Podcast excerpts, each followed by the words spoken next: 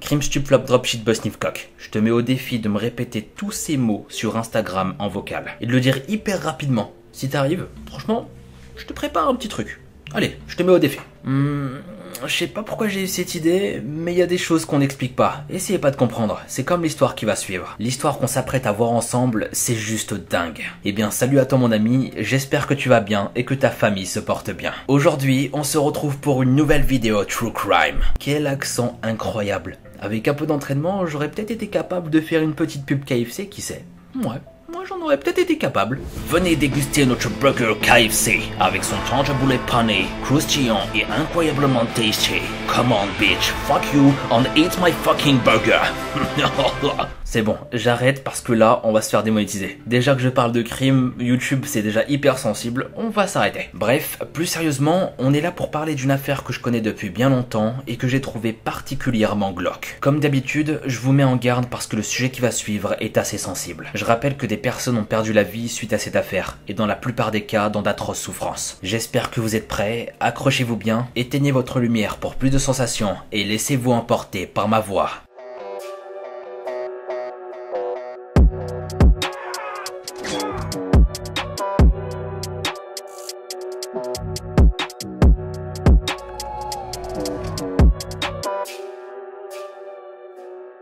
Beverly Halit est née le 4 octobre 1968 et il s'agit d'une tueuse en série britannique. Elle est condamnée pour 4 meurtres et 3 tentatives de meurtre commis sur des nourrissons ainsi que pour avoir causé des dommages corporels à plus de 6 nourrissons. Comment cette personne a pu commettre de telles atrocités? C'est la question que je me pose. Parce que franchement les amis, il faut vraiment avoir un sérieux problème pour s'attaquer à de jeunes enfants. Là où j'ai envie de nous diriger, c'est vers une analyse poussée pour essayer de comprendre pourquoi elle a agi comme ça. Qu'est-ce qui s'est finalement passé dans sa tête pour qu'elle puisse avoir de telles décisions? J'ai envie de partager ça avec vous et d'essayer de comprendre. On va retracer sa vie jusqu'au moment des faits et essayer de savoir ses différents modes opératoires. Est-ce qu'elle était lucide Est-ce qu'elle voulait vraiment le faire? Un tas de questions qui me perturbent. Bon, on va essayer de voir tout ça et ce qu'on arrive à trouver sur cette affaire qui remonte à plus de 30 ans maintenant. C'est parti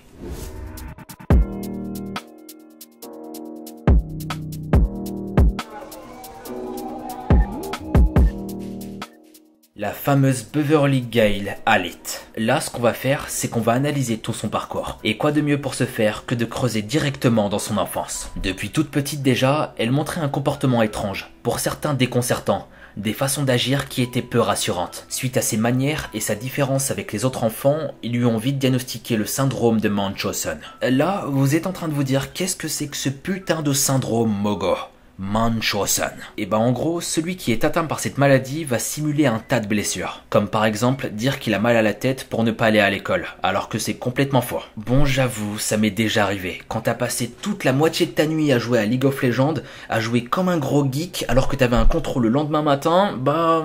T'avais envie de simuler une petite maladie. Ouais, j'assume. J'assume. Mais entre nous, qui ne l'a jamais fait?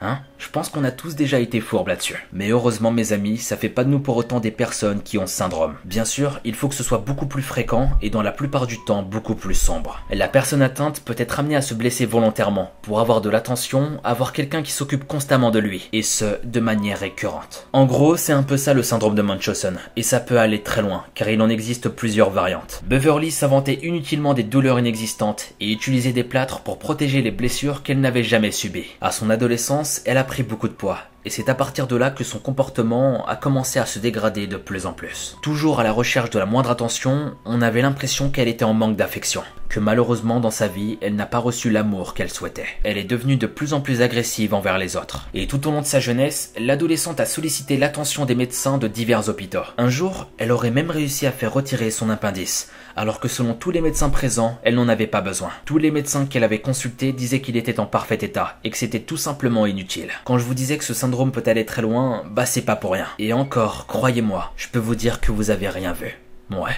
Dire que perso, pour une simple piqûre, je fais tout un cinéma. L'aiguille qui te transperce la peau. Hmm. Ah, non Juste le fait d'y penser, ça me fait mal. Non, merci. Gardez vos médecins, moi je me soigne tout seul. À moi, faut pas me parler d'aiguilles, de vaccins. Je suis le contraire du syndrome de Munchausen. Quand je vois un médecin, je fais demi-tour direct. Et ça, c'est réel.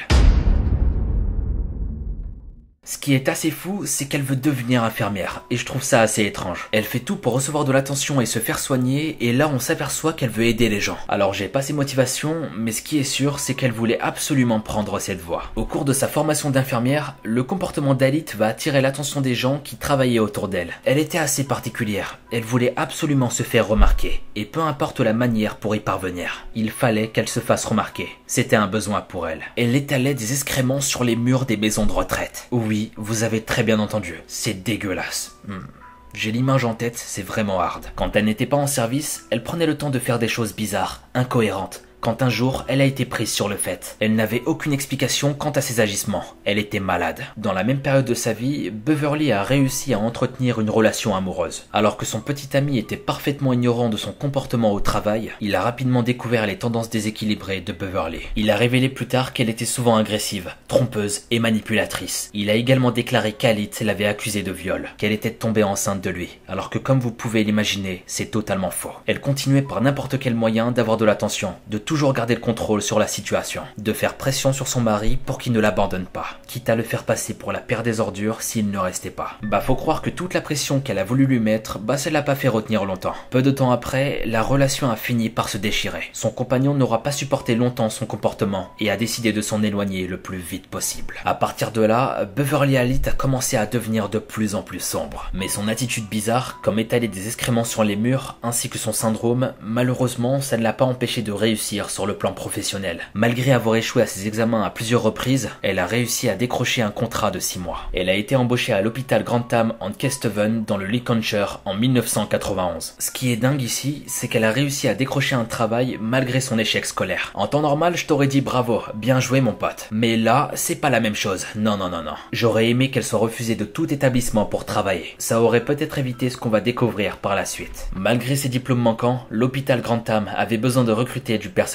ça devenait urgent pour eux, donc ils n'ont pas hésité une seule seconde pour la prendre. Et ils ont clairement fermé les yeux sur son parcours désastreux. Eux, ce qui les intéressait, c'était d'avoir du personnel supplémentaire. À ce moment-là, j'imagine qu'ils devaient être débordés, donc ils n'ont pas cherché à comprendre. Beverly a été acceptée et désignée pour travailler dans le service pédiatrie. Avec elle, il y avait seulement deux autres infirmières formées dans cette partie de l'hôpital. Alors déjà, elle a une chance énorme d'avoir été prise dans cet hôpital. Ça, c'est une chose. Mais en plus de ça, sans le savoir, ils vont faire l'erreur de la mettre dans le service où il y a plein d'enfants en bas âge. Vous imaginez un peu la folie. On a d'un côté Beverly Elite et de l'autre des enfants qui n'ont rien demandé. Je pense que vous avez compris que le mélange fait peur. Et à partir de là, tout a commencé à s'accélérer. Beverly Elite était envahie d'une haine et d'une violence envers les enfants qui faisait froid dans le dos. À la suite de son transfert, elle cachait parfaitement son jeu. Il a fallu énormément de temps pour se rendre compte que Beverly avait un dégoût pour les enfants. Personne ne s'est douté une seule seconde que cette femme allait commettre des horreurs. Sans plus attendre, passons directement à ses meurtres.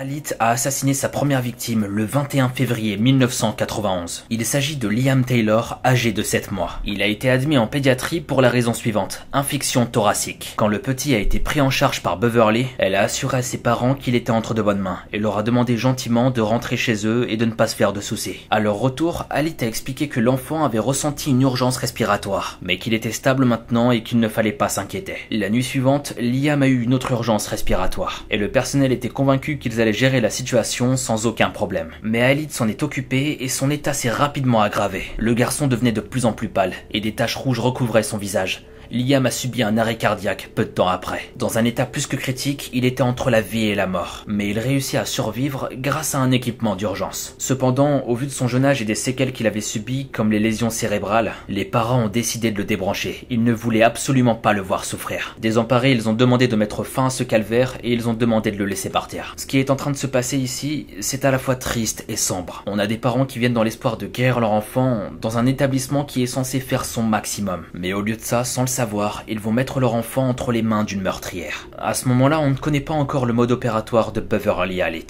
Mais ce qui est sûr, c'est qu'elle a provoqué sa mort, et ce, dans le plus grand des secrets. Deux semaines plus tard, Timothy Hardwick, un patient de 11 ans atteint de paralysie cérébrale, a été transféré d'urgence après avoir subi une crise d'épilepsie. Beverly était en charge de son bien-être, et comme par hasard, l'enfant qui était entre ses mains a subi une urgence respiratoire. Il a été retrouvé sans pouls, devenant bleu, et n'a pas pu être sauvé. On est déjà à deux enfants gérés par par Beverly et deux fois ils ont eu les mêmes complications avant de mourir. La peau du patient qui change littéralement de couleur, suivi d'un arrêt cardiaque. Encore une fois, personne ne semblait se douter qu'une infirmière était cachée derrière tout ça. Là, on pouvait s'imaginer qu'elle injectait quelque chose à ses patients. Qu'est-ce que ça pouvait être? C'est la question que vous vous posez, et c'est aussi ce que je me suis posé pendant très longtemps. Eh bien, attendez un peu, parce qu'on risque de le découvrir très vite avec les prochaines victimes. Kayleigh Desmond, âgée de 1 an. La jeune fille a été transférée au quartier numéro 4 le 3 mars 1991 avec une infection pulmonaire. Après son arrivée à l'hôpital, elle semblait s'en remettre à merveille. Jusque-là, rien à signaler, tout allait pour le mieux. Mais Kayleigh a fait un arrêt cardiaque 5 jours plus tard pendant qu'Alit s'occupait d'elle. Heureusement, les médecins l'ont réanimée in extremis et l'ont transférée dans un hôpital à proximité. Sur cette troisième victime, c'est là que les médecins ont découvert des choses vraiment étranges. En regardant bien, ils ont remarqué une blessure par perforation sous l'aisselle de la patiente. Ils ont été assez surpris, car à aucun moment il n'a été question d'injection ou de quoi que ce soit sur la patiente. Donc cette blessure n'avait strictement rien à faire là, et surtout pas sur un enfant de 1 an. À partir de là, on peut se dire que c'est la fin pour Beverly Halit,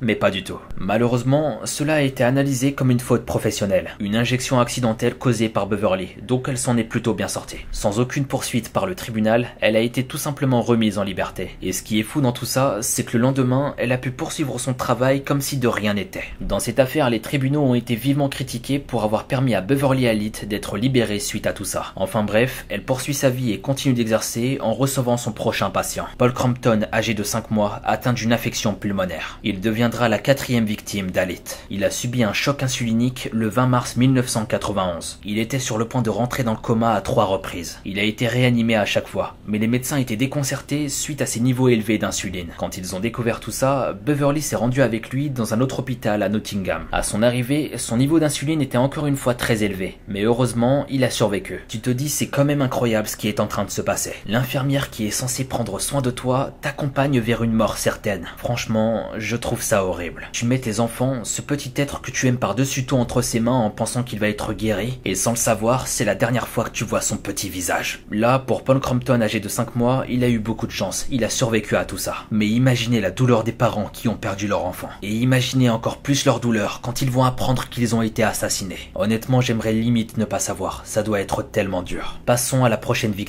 Bradley Gibson, âgé de 5 ans. Il avait un gros problème au niveau des poumons et a fait un arrêt cardiaque. Mais heureusement pour lui, il a été réanimé avec succès. Encore une fois, et comme toutes les autres victimes de Beverly, il avait un taux d'insuline élevé. Les médecins du service étaient assez troublés et commençaient vraiment à se poser des questions. Mais personne n'imaginait que c'était une infirmière qui se cachait derrière tout ça. Le pire, c'est que le soir même, Alid s'en est occupé pendant la nuit, quand soudainement, il a eu une autre crise cardiaque. Il a été directement transporté dans un autre hôpital et s'en est sorti. Personne ne se doutait de quoi que ce soit encore. Aucun médecin ou infirmier présent aurait émis la piste que l'un d'entre eux était un meurtrier. Je pense que ça paraissait tellement absurde que personne n'y a pensé. En tout cas, encore une fois, on a évité le pire. Beverly Halit ne voulait pas s'arrêter. On avait l'impression qu'elle était inarrêtable, que c'était comme un jeu pour elle. Elle était littéralement en train de s'amuser avec la vie de ses patients. À ce moment-là, je ne sais pas ce qui se trame dans sa tête, mais ce qui est sûr, c'est qu'elle n'est pas prête de s'arrêter. Entre-temps, il y a eu le petit Yik Yong-chan, âgé de 2 ans. Il a été retrouvé la peau bleue en train de suffoquer. Après avoir eu deux attaques cardiaques, il a été transféré dans un autre hôpital et s'en est sorti. Et directement dans la foulée, Beverly a été appelée d'urgence pour s'occuper de deux jumeaux de deux mois, Cathy et Becky Phillips. Elle a été désignée pour les garder en observation suite à leur naissance prématurée. Deux jours plus tard, Beverly a dit que Becky pourrait être hypoglycémique. Elle disait qu'elle était froide au toucher. Mais après quelques analyses, rien de troublant n'a été déterminé. L'enfant a été renvoyé chez sa mère. Et la nuit de son retour, elle a convulsé, crié, et elle est morte sur le coup. Cathy, quant à elle, l'autre sœur jumelle, est toujours sous la garde de Beverly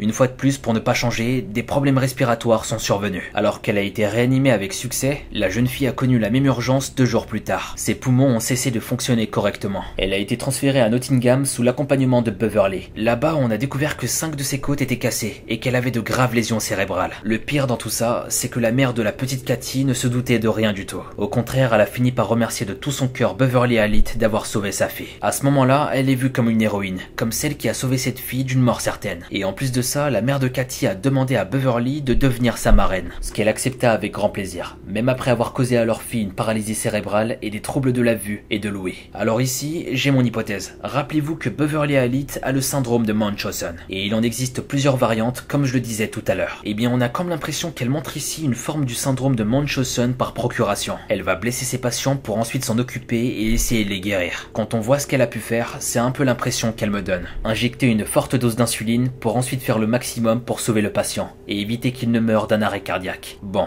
ça reste tout de même une hypothèse et on sait pas vraiment ce qu'elle a derrière la tête, mais on va essayer de le savoir. Beverly, quelque chose me dit que ta fin est proche, ça commence à sentir très mauvais pour toi. Banks.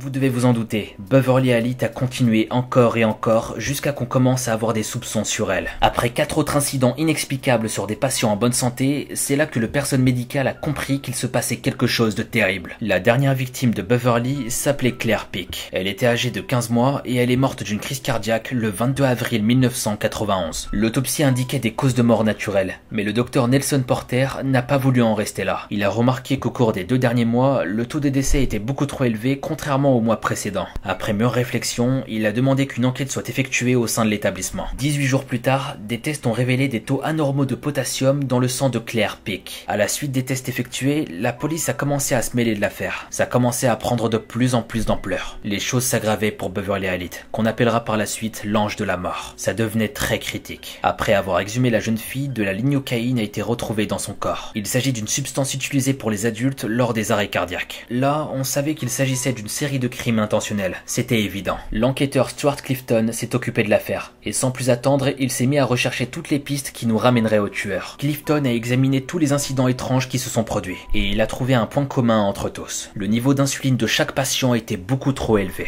Il a ensuite découvert que Beverly Halit avait signalé aux équipes de médecine que la clé du réfrigérateur à insuline avait disparu. En plus de ça, de nombreux dossiers sur les 25 derniers incidents avaient disparu. Le policier s'est rapidement rendu compte que Beverly était son principal suspect. Juillet 1991, le ministère était convaincu qu'il disposait suffisamment de preuves solides pour l'accuser de meurtre. Néanmoins, ils ont attendu jusqu'en novembre pour éviter de se tromper et donner un jugement d'enquête qui pourrait être faux. Lorsque Beverly s'est fait questionner par l'enquêteur lors des interrogatoires, elle était beaucoup trop à l'aise. Elle ne montrait aucun signe de stress, c'était troublant. Elle semblait ne rien avoir à se reprocher. Elle a tout nié et elle répétait à plusieurs reprises qu'elle faisait juste son travail, aider son prochain. Lorsque la police a fouillé sa maison, ils ont découvert certains registres infirmiers manquants. Ils ont ensuite examiné son passé et ont commencé à se rendre compte qu'elle souffrait peut-être d'un grave trouble de la personnalité depuis des années. Enfin, et c'est pas trop tôt. Ils découvrent enfin que Beverly Halit était atteinte du syndrome de Munchausen par procuration. Infliger de la douleur aux autres pour attirer l'attention. C'est la conclusion qui a été faite. Elle était atteinte psychologiquement. Halit a refusé d'admettre ce qu'elle avait fait, même après de nombreuses visites et évaluations par des psychologues alors qu'elle était déjà incarcérée. Elle a été accusée de 4 chefs de meurtre, de 11 chefs de tentative de meurtre et de 11 chefs de lésions corporelles graves. Et tout ça sur des enfants. Après toutes ces accusations, je vous laisse imaginer le visage de Beverly qui se décompose. Elle va perdre énormément de poids en attendant son procès, jusqu'à avoir une anorexie qui lui fera perdre 31 kilos. Son état de santé va alors retarder son procès qui s'est finalement déroulé à Nottingham. Le 15 février 1993, les procureurs ont prouvé qu'elle avait été présente lors de chaque incident considéré anormal. Les détectives chargés d'enquêter sur l'affaire avaient toutes les preuves nécessaires pour la rendre coupable. Les niveaux élevés d'insuline de potassium enregistrés sur la base de données, ainsi que diverses injections et marques de ponction qui ont été présentées au tribunal. Les détectives ont aussi déterminé qu'elle avait détérioré le matériel médical. Elle voulait empêcher le flux d'oxygène vers certaines de ses victimes. Elle ne voulait pas qu'il respire, qu'il s'étouffe en sabotant l'équipement. Le procès a également relevé les informations suivantes. Le professeur Roy Midou, expert en pédiatrie, a témoigné sur le fait que Beverly Halit était atteinte du syndrome de Munchausen, et ce depuis son enfance. Lors de son arrestation, il a souligné son comportement qui était très instable. Son état s'est dégradé à vue d'œil. Elle a cessé de se nourrir, montré des signes de dépression et de grande tristesse. Enfin bref, sa santé en a pris un coup.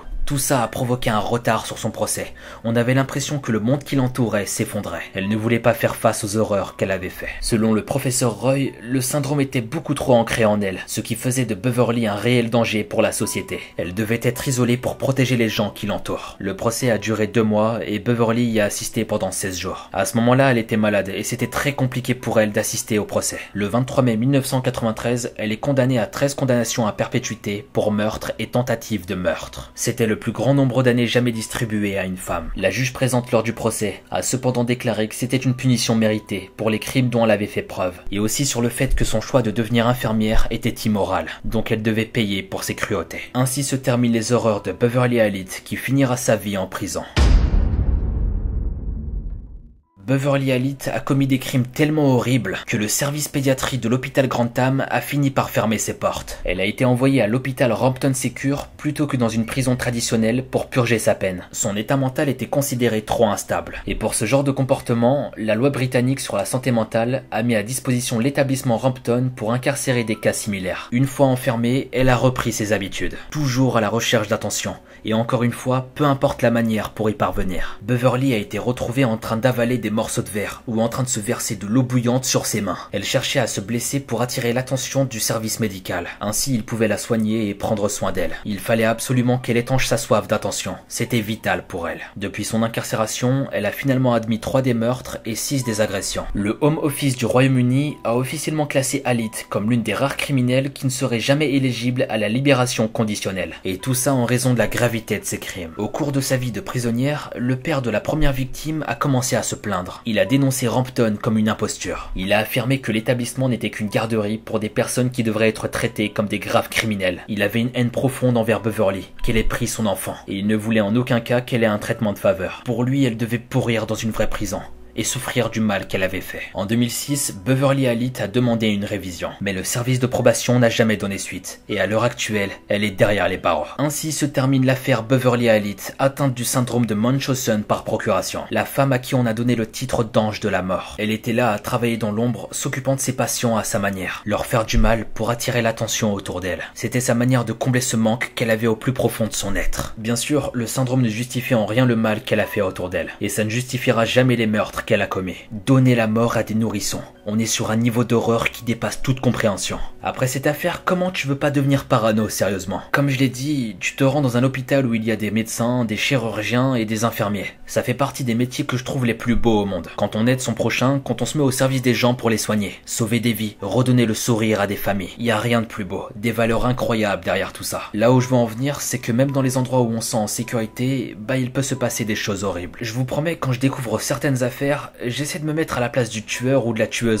Je me dis mais qu'est-ce qui va faire que mon cerveau va partir dans tous les sens? Pourquoi j'ai fait ça? Et pourquoi je vais répéter ça? Est-ce que je ressens au moins une once de remords pour avoir fait de tels actes? Je vous promets, je suis là à me poser beaucoup de questions. C'est tellement frustrant parce qu'on sait pas finalement. Pour Beverly, il y a clairement un trouble psychologique avec le syndrome de Munchausen. En plus, on remarque qu'elle montre des signes depuis toute petite. Rajouter à ça une enfance plutôt compliquée, ça peut accentuer le syndrome. Un manque d'attention, d'amour maternel peut-être, tout ça. C'est sûrement tout ça qui a explosé et qui a fait ce qu'elle est devenue aujourd'hui. Une chose est sûre, c'est que ce syndrome n'est pas à prendre à la légère. Et que peut-être que si Beverly avait eu un suivi, quand on lui a décelé certains troubles du comportement, on n'en serait pas là. Mais ça reste très compliqué, je pense. En tout cas, j'attends vos retours sur cette affaire en commentaire. Qu'est-ce que vous en avez pensé? J'aimerais bien avoir votre analyse. Enfin bref, cette affaire est terminée. Avant de vous laisser, aujourd'hui je vous rajoute un petit bonus. Une courte histoire que mon grand-père m'avait racontée lors de son vivant. Donc restez bien installés, on est parti pour une histoire supplémentaire ou mettez pause, prenez des chips ou commandez-vous un bon tacos et on continue. C'est parti